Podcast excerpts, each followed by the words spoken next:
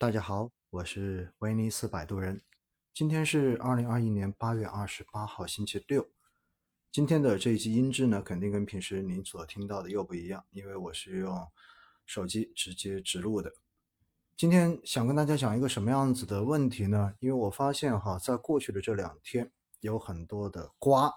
大家都在吃瓜，但是呢，我也发现有很多人开始担心关于支付宝上面买基金是否安全的问题。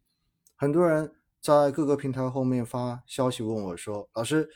我在支付宝平台上面买的基金会不会也会出问题啊？万一这个平台出问题的话，我要不要把它换到像天天基金呐，或者其他的这种网站上面去买？”首先哈，我们不去讨论说支付宝会不会出问题，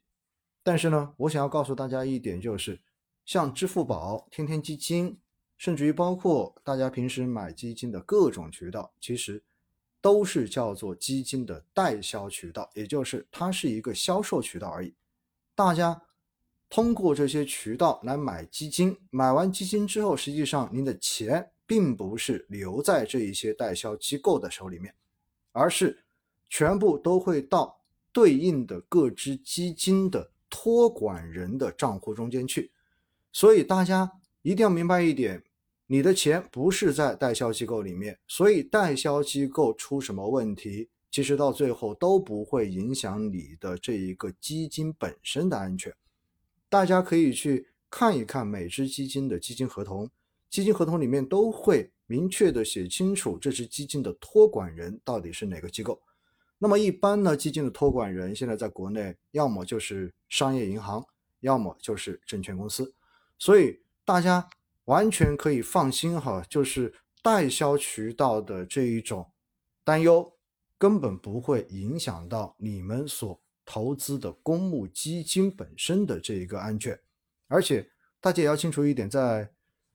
基金投资好简单那个入门专辑中间，我也跟大家讲过，实际上连基金公司，也就是基金管理人，也接触不到你投资的这个钱，它只有一个管理跟投资的。这个能力而已，他只能做这些。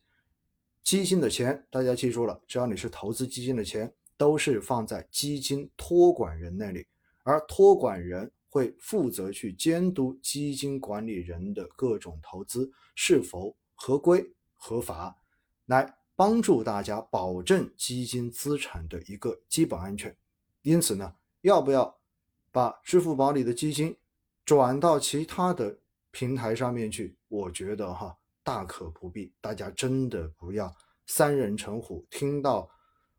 身边的人各种议论，或者说看到网上的各种这样子的评论，然后就开始觉得很害怕。其实了解多一点基础知识，你会发现